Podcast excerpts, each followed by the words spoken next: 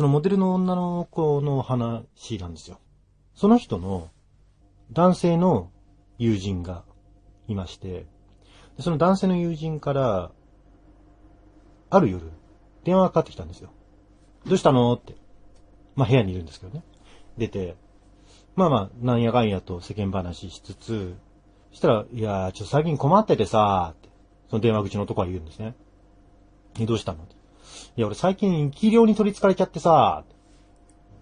え、生き量どうしたの？いや、なんか生き量に取り憑かれてな、困ってんだ。ああ、そうなんだ。って、まあ、こっちとしては何を言っていいのかわかんないですよね。したらその男が、あのさ、これからお前のとこに生き量飛ばしていい？え、何言ってんの？いや、俺ちょっと困ってるからさ、ちょっと、悪いけどお前のとこ生き量飛ばすわつって。え？と思ったら、電話口の向こうから、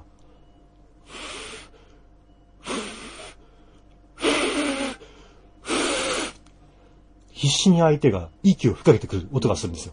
ちょっとやめてやめてよって言って。あ、うんうん、うん、悪かったね。うん、じゃあね、ツッツーツーツーって、電話切ると。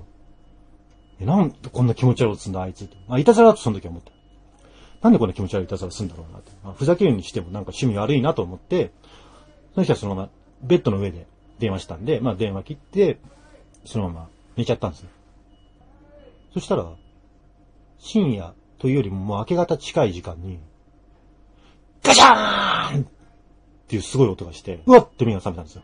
ふってみたら、部屋の隅っこの方に置いてあった姿見の大きい鏡が倒れて割れてるんですね。でもそんな倒れるような場所に置いてないし、倒れるような置き方絶対してないんですよ。もう、ちゃんと固定してるし、鏡だから危ないから、安全なところにね、置いてあるんですけど、それがなんか知らないけど、支えてるものとか無視して、前に倒れてる。で、テーブルの上に倒れてて、テーブルの角かなんかで割れちゃって、うん。あたりに床に鏡が散乱してるんです。あ、何これって思って、ふっとなんか変だな。という気配をもう一つしたんで、部屋をぐるっと見回してみると、テレビがついたんですね。消してねだと思ったのに。で、そのテレビが、まあ4時とか5時とかの時間帯なんですね。もうちょっと少し窓の方がしらじらと開けてるんですけど、バーって砂嵐なんですよ。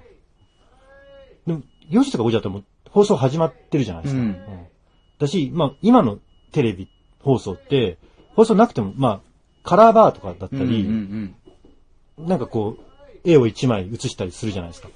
砂嵐ってその昔の話じゃん。うんで、砂嵐バーって砂嵐になってる。おかしいなと思って、いやだ、怖いと思って、まあ、鏡が割れて、ちょっと不安になってるのもあるから、テレビつけようと思って、他のチャンネル回しても、どのチャンネル回しても全部砂嵐なんです。あれ気持ち悪い。何これ何これって思って、まあ、その時はそれで、布団かぶってガタガタ震えて、まあなんとか明るくなるまで待ったんですけど、ただその次の日、まあその子モデルですから仕事に行かなきゃいけないんですよ。普段はその姿見を使って身支度したんだけど、ねまあ割れちゃったからしょうがないって、まあ、形して、まあ、そのまま手鏡を持って家を出たんですね。まあ仕事場に向かう途中に、ふとバッグの中を、なんか財布取り出すかなんかの時、タイミングで見たら、その手鏡が割れてるんです。あれ？って思って。ただ、まあモデルの仕事だから、ちょっと鏡がないと仕事できないんだ。だからまあしょうがないから、100円ショップとかでまたもう一個手鏡買って、また仕事場に向かおうって。で、ふと見たら、またそれが割れてるんだ。で、都合7枚鏡が割れちゃったらしい。その日のうちに。姿に合わせたら8枚ですよね。でほんと大変だったんですよ。割と明るく言うんだけど。いや、それ大変なことだと、本当大変だよって。俺はちょっとね、その話を聞いて、うん。その子に言ったのは、うん。男の友人が怪しいと。なんか、ふーふーって吹っかけてきたって。まあ、息吹っていうものがあるから、本当にそれは何かを飛ばす術なのかもしれないって。なんかのきっかけでそういう術をね、そいつは知っちゃったのかもしれない。だから、その、あなたに生き量を飛ばしたんじゃない実際って。そう言われてみると確かに、すごい、女癖の悪い男の子で、結構とっかひっかいしたり、まあ、同時に何股もしてたりしてる人だっていうね。えじゃあそうだよって。で生き量って大抵もう恋愛絡みだから、本当に生き量取り憑かれてんだよ。状況証拠だけ見たら、もう、ビンゴじゃん。で、かつ、まあこれも僕の推測でしかないんですけど、多分その子がその日のうちに何枚も鏡割れたのって、それあんたの身代わりで割れたんだよって。鏡ってやっぱり自分を映すもんだから、うん自分と同じような、まあ、匂いというか、身代わり的なものになってて、で、飛ばされたその生き量、まあ、多分その男の、に恨みを持ってる女の子の生き量かなんかは、あなたと間違えて、その鏡を割っていったんだよ。だから逆に良かったと。鏡が割れて仕事に差し支え来ただろうけど、それは、もしその鏡持ってなかったら、もしくはその姿見がなかったら、あんたの方が体だったり、何かひどい目に遭ってたかもしれない。